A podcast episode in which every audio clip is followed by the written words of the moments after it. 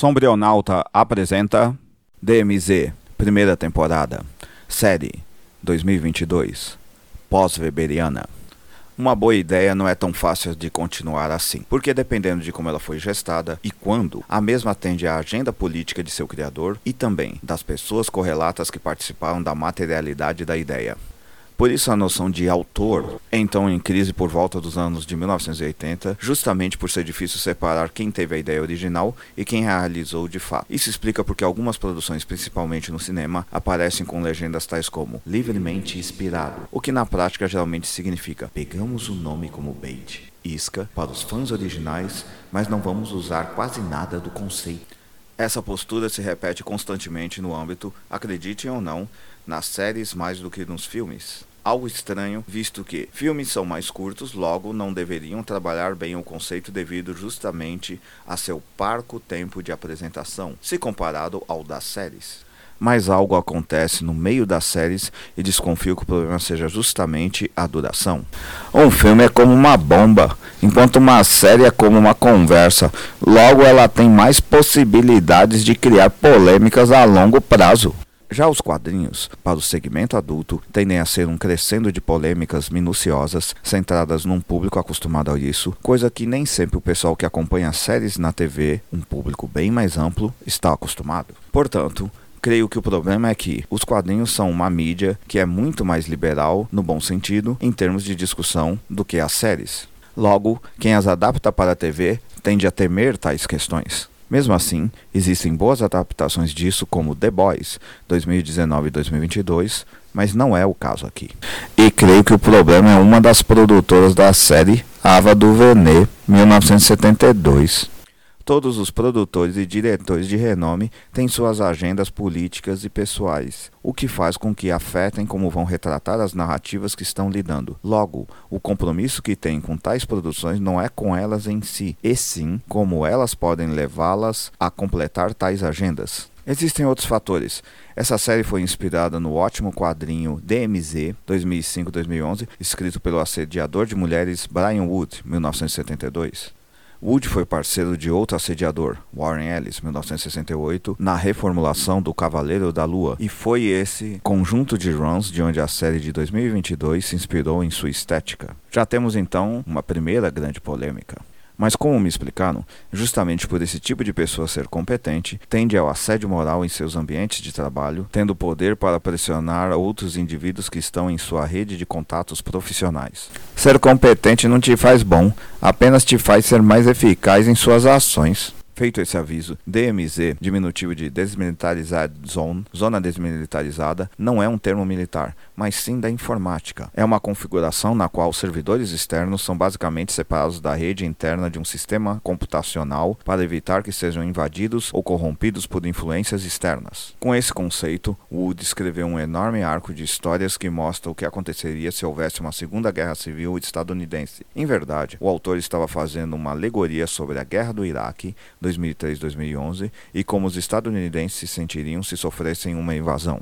A narrativa então apresenta que parte dos estados estadunidenses do leste se separaram do resto dos Estados Unidos da América, mas não conseguiram tomar a ilha de Nova York. Nem o exército legalista conseguiu de fato mantê-la. A ilha de Nova York agora é uma DMZ. Aqui é que reside o problema dessa adaptação.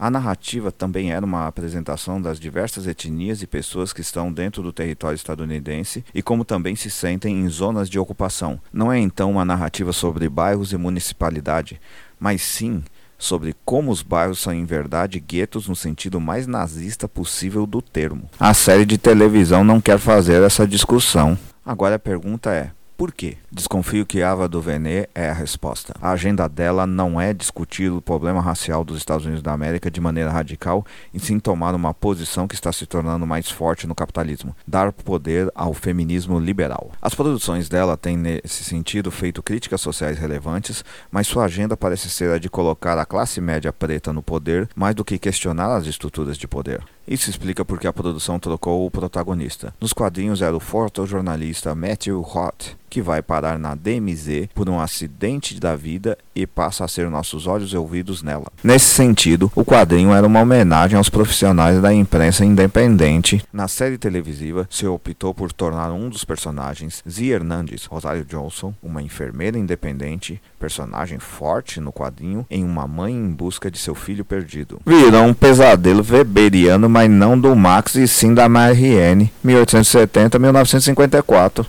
Ela era esposa de Weber e parte de sua obra se centrava em como uma mulher deveria agir para assumir o poder em uma sociedade patriarcal. Algo que parece ser inspirado num conceito que parece advindo do terrível mundo romano, o da matrona. Uma matrona é um ser que constantemente negocia sua habilidade de cuidadora para conseguir chegar a seus objetivos, coisa que Hernandes faz na série inteira mas que nos quadrinhos não existe. Zia Hernandes é mais uma feminista radical no quadrinho e uma feminista liberal na série televisiva. Por isso percebemos que tem uma forte agenda de Duvenet ali, essa mulher que já foi acusada várias vezes de distorção histórica e que se defende alegando que era só uma contadora de histórias. Sei, no decorrer da série televisiva, que parece um estranho pastiche entre Fuga de Nova York 1981 e Salve Geral 2009, acompanhamos uma mãe latina que não luta para destruir o patriarcado branco estadunidense e sim para tomá-lo. Ocasio Cortez, 1989, é o nome que aparece em minha mente de repente.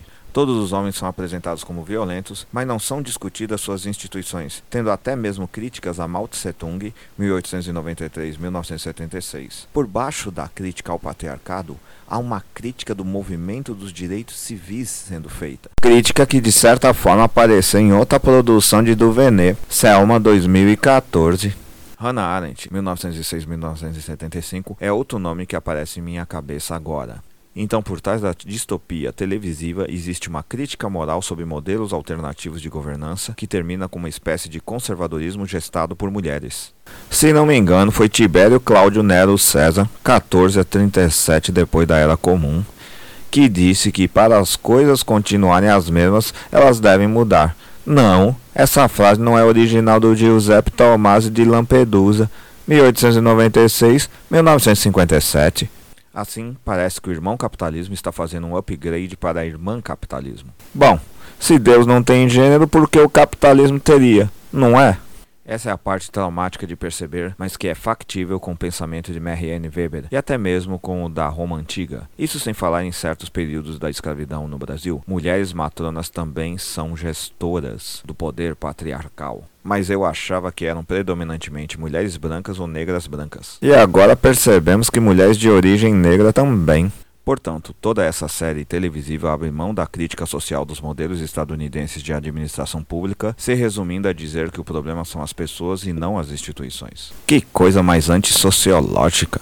Y, o último homem, 2021, também negou a dura análise feita nos quadrinhos que a originaram. Uma forte crítica à governança, apesar de, ao meu ver, ser mais uma crítica ao feminismo radical mas eles debatiam, instigavam e mostravam os limites dessas teorias, mais do que meramente apresentá-las e refutá-las. Sendo assim, acho que as distopias em histórias em quadrinhos adaptadas às séries televisivas tendem a cercar-se de um conservadorismo sem tamanho, exceto quando elas criticam a democracia liberal, tal qual Sweet 2 2021. Então, Seguindo os conceitos de Enzo Traverso, 1957, temos um novo tipo de machismo adaptado aos novos tempos? Será que podemos chamar isso de pós-machismo?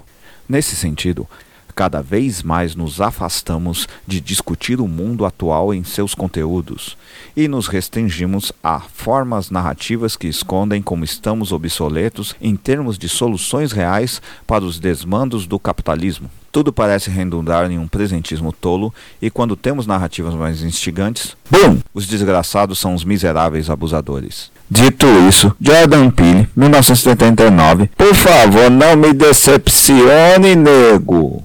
Se você apreciou, compartilhe nas suas redes sociais. Dê um curtir se você estiver no Facebook. Dê 50 palminhas se você estiver no Medium e dê finalmente um curtir e um compartilhar se estiver no Facebook. Ou, se estiver no WhatsApp, envie para seus amigos. Até mais. Até a próxima. Obrigado.